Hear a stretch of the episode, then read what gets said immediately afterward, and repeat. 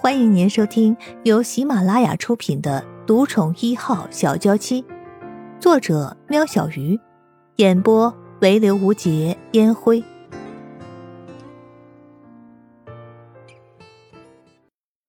第九十五集。啊，老总裁，刚刚重新检查的结果已经出来了，确实是验错了。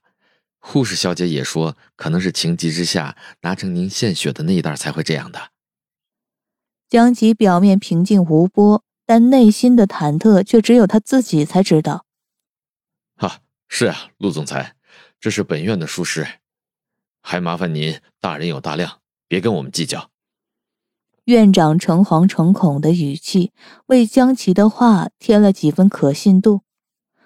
圣衣人听完就要破口大骂，却被沐风抢先一步：“别跟你们计较。”你们差点害了我的丈夫性命，还要我们不要计较？不可能！我不能让你们这样的医院继续的经营下去。从来商场上面的事情，沐风就不曾参与，但今日他是绝对无法容忍这样的医院存在。这次害的是他们，下次不知道是不是又会害到别人。院长一脸的为难。为了医院的生存，几乎要脱口而出事实的真相，却悄悄的被江琪拉了一把。其他人都注意着沐风，没人注意到江琪的这个小动作，除了胡子晨。陆云奇早就想好了说辞：“小凤，得饶人处且饶人，我们就当为安觉积点德，这件事儿就算了吧。”陆云奇讲了这么些话，倒也真的累了。沐风既然已经知道是误会一场，心情已然好了很多。再看到自己的丈夫，想到自己的儿子，罢了，就当为他苦命的儿子做些善事，就让这件事情过去吧。眼看着两个老人家都不追究了，生意人也不好再说些什么。爸，你好好休息。妈，我去看看安觉。一群人鱼贯而出，留下精疲力竭的两个人。当江磊出现在陆安觉的病房，病房里除了早就被吓过的杨程程、戴大伟和左家爷俩瞪大了眼，看看病床上的陆安觉，再看看站在门口的江磊，完全不知道该怎么反应。你们好，我是江磊，我是安觉的朋友。江磊一丝的犹豫，众人没有发现。你们也太像了吧！我听过你的名字，但不知道你和安觉长得这么像。戴大伟在江磊的身边绕来绕去，东瞧瞧西看看，除了那个气质、那眼睛，其他的几乎和陆安觉是一模一样。难怪让人震惊。这世界上没有血缘关系的两个人，居然可以如此的相像。江磊淡笑不语，只是看着床上的陆安觉，心中百味杂陈。哥，二哥真的长得跟你好像啊！安哲飘到江磊的面前，脸对着脸盯着他看。我知道。陆安觉的声音听不出有什么情绪。杨程程看着较小的白影飘到江磊的面前，害怕的往后挪了挪，犹豫着要不要提醒江磊，有个阿飘正在他面前。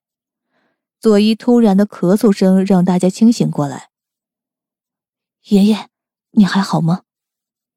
左冷香蹲在左一坐的沙发前，握着他爷爷冰冷的手。不碍事，休息一会儿就好了。左一刚运功，帮陆安觉稳住脑中的淤血，不再恶化。虽然车祸中没有受什么伤，但治疗陆安觉让他耗费心神，常年都压抑着的旧疾就这样又发作了。江磊，麻烦你看一下安觉，我先带我师傅他们回房。江磊、戴大伟早就办好转院，不然一伙受伤的人这么跑来跑去，麻烦。再万一陆安觉有什么状况，远水解不了近火，危险。拉把椅子坐在陆安觉的床边。杨程程，你不走，戴大伟的五官剩下那双眼睛灼狭的盯着杨程程，这孩子不是提醒过他了吗？怎么还是这么傻呀？我我啊，那那我也离开了哈，陆安觉，我明天再来看你啊。杨程程对着床边的墙壁告别，没回头的江磊根本就没发现这样怪异的一幕。身后的门关上后，江磊起身把病房门反锁，慢慢踱步回到床边。江磊注视着陆安觉，就剩下你跟我了，陆安觉。二哥，你要做什么？陆安觉惊慌的声音在病房响起，但江磊根本就听不到。只见江磊缓缓地从外衣口袋里掏出一条蓝底灰色格纹手帕，将原本折好的手帕摊开，就要往陆安觉的脸上过去。顿了顿，江磊往浴室走去，回来的时候手帕已经湿润。瞧我多粗心，没弄湿怎么行？随着江磊一步步走进陆安觉。陆安哲的声音越来越狂乱，陆安觉却是一动也不动的看着江磊。瞧你脸上这么脏。江磊细心轻柔的用着湿手帕试着陆安觉脸上露在外面的皮肤，陆安觉这才收起紧张的心情。他还以为江磊要趁机，果然是他想多了。确定陆安觉脸上再无脏污，江磊随手把手帕丢在床头柜上，坐在他之前拉过来的椅子上。你知道吗？原来我们相像是有原因的。在活了二十几年后，居然到现在我才知道我还有个孪生兄弟。我也刚知道不久。陆安觉在床边坐下，这情景看起来就像两个人在对话。难怪我们的兴趣一样。喜欢做菜，甚至爱上同一个女人。江磊无力的笑了。你说什么？陆安觉一直以为江磊对生意人的接近不过是为了报复而已，现在亲耳听到江磊承认对伊人的爱意，他不知所措。别紧张，对伊人来说，我不过是一个朋友，甚至连替代品都称不上。有时候。我很怨，怨自己为什么不能比你早认识他。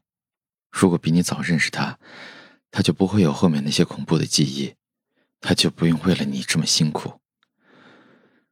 我爱他，不是因为他的外表或者是家世，只要看到他的笑容，仿佛自己就是全世界最幸福的人。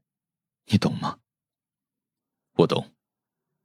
如果不是在年少青涩的时期被这个小女孩的笑容勾动了心，他又何苦等了她这么久呢？安觉，你很幸福，我可以求你把这份幸福分给我一点吗？你已经有全世界，我可以求你不要跟我抢一人吗？我求求你。江磊说到后面，声音已经沙哑的听不清楚。但字字句句都清晰无比的传到了陆安觉的耳朵里。我真像个傻子，跟躺在床上不能言喻的你说这么多。也许自己快疯了吧？江磊一把抹去眼角的泪痕，站起身走到门边，把门打开。大哥，你没事吧？陆安哲对江磊的话懵懵懂懂，他也喜欢伊人姐姐。但是为什么两个哥哥虽然也喜欢伊人姐姐，一个在生闷气，一个却在哭呢？陆安觉陷入自己的思维里，根本听不到陆安哲的问话。原来江磊听到了敲门声，打开了门，声音人满脸狐疑的看着江磊。磊哥，好好的，怎么锁门了？刚才帮安觉擦一些地方。怕有人突然进来。生意人看到床头柜上湿手帕，也就不疑有他。磊哥，你先回去休息吧，我已经请司机小陈过来载你，他现在就在楼下。我陪你。江磊现在不想回到一个陌生的地方，只想陪在圣衣人身边。他知道陆安觉的出现代表他的时间不多了。不用了，再说我也担心孩子们的情况，你回去帮我看着他们，我也比较放心。这其实只是圣衣人的借口，家里那么多人，哪需要江磊帮忙？听众朋友，本集已播讲完毕，下集更精彩。如果喜欢，不要忘了点赞、收藏、评论。